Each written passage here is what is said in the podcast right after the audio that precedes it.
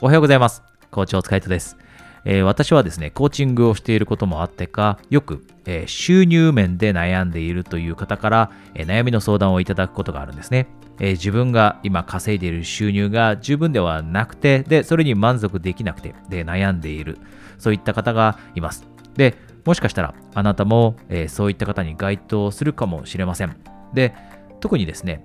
今日このビデオの中でお話ししたいのが、たとえ収入がそれほど多くなかったとしても、それでもですね、私たちって人生を豊かにすることができるという、そういったメッセージです。で、これって私からの実はメッセージではないんですね。私が過去に本で読んだ時にものすごい感銘を受けたストーリーがあります。で、そのストーリーって簡単に言うとどういうストーリーかというとですね、ある、え、南米の国に行った人が、え、気づいたことがあったらしいんです。その南米の国では人々がやたらと日々の生活を楽しんでいるように見える。音楽を弾いて盛り上がって夜は友達同士仲良くいつも毎晩のようにご飯を一緒に食べてその人たちは幸せそうにしているように感じたそうなんですね。でその南米の国に訪れた人が、えー、タクシーに乗ったそうです。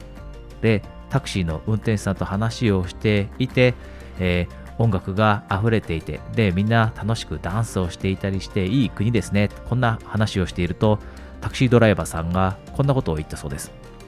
私たちは貧しくて、物を買うことができないんです。欲しいものを買えることができる人ってほとんどいないんです。だから、私たちは人間関係を大切にして、そこから人生を豊かにしているんです。そこで人生を楽しむようにしているんですと。で、この国に訪問した人はアメリカ人の方でした。つまり、比較的物は恵まれていて、で、その人自身、えー、貧しい、えー、暮らしをしていたわけではないので、えー、考えさせられることがあったそうです。で、私もこのストーリーを聞いた時にですね、考えさせられるものがありました。え人って自分の収入のことを考えて、で、欲しいものが買えない。周りの人が持っているものを持てない。周りの人が持っているような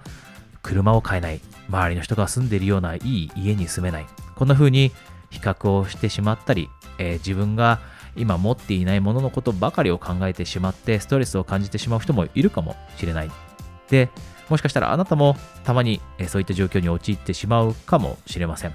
で、そんな時って今日のこのストーリーを思い出してほしいんですね。私たちの豊かさって必ずしも物から来るだけではないと。物から来るだけではなくて、私たちの豊かさって人間関係からも来ると。で、国によっては物がなくて、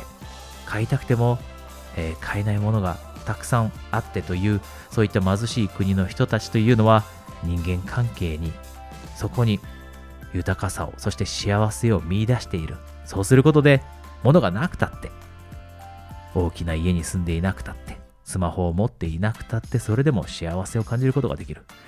今日、えー、お伝えしたかったメッセージはこのメッセージです。えー、それではですね、今日も一緒に、えー、エクササイズをしましょう。え今日はですね、えこんなストーリーについてお話をしたので、ぜひ、え感謝の気持ち、えこれをですね、持ってほしいと思うので、え今日は人間関係ですね。人間関係から豊かさを感じることができるのであれば、あえて今私たちが持っている人間関係に感謝してみましょう。あなたが持っている今、友人関係、あなたが今大切に思っている友人、その人と出会えたことに感謝してみてください。あなたのことを大切に育ててくれた両親のことを思って、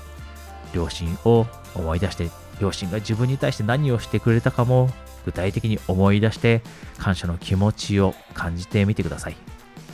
会社の同僚もそうかもしれません。自分に親切にしてくれる同僚もそうかもしれませんし、自分にアドバイスを与えたりしてくれる大切な先輩もいるかもしれません。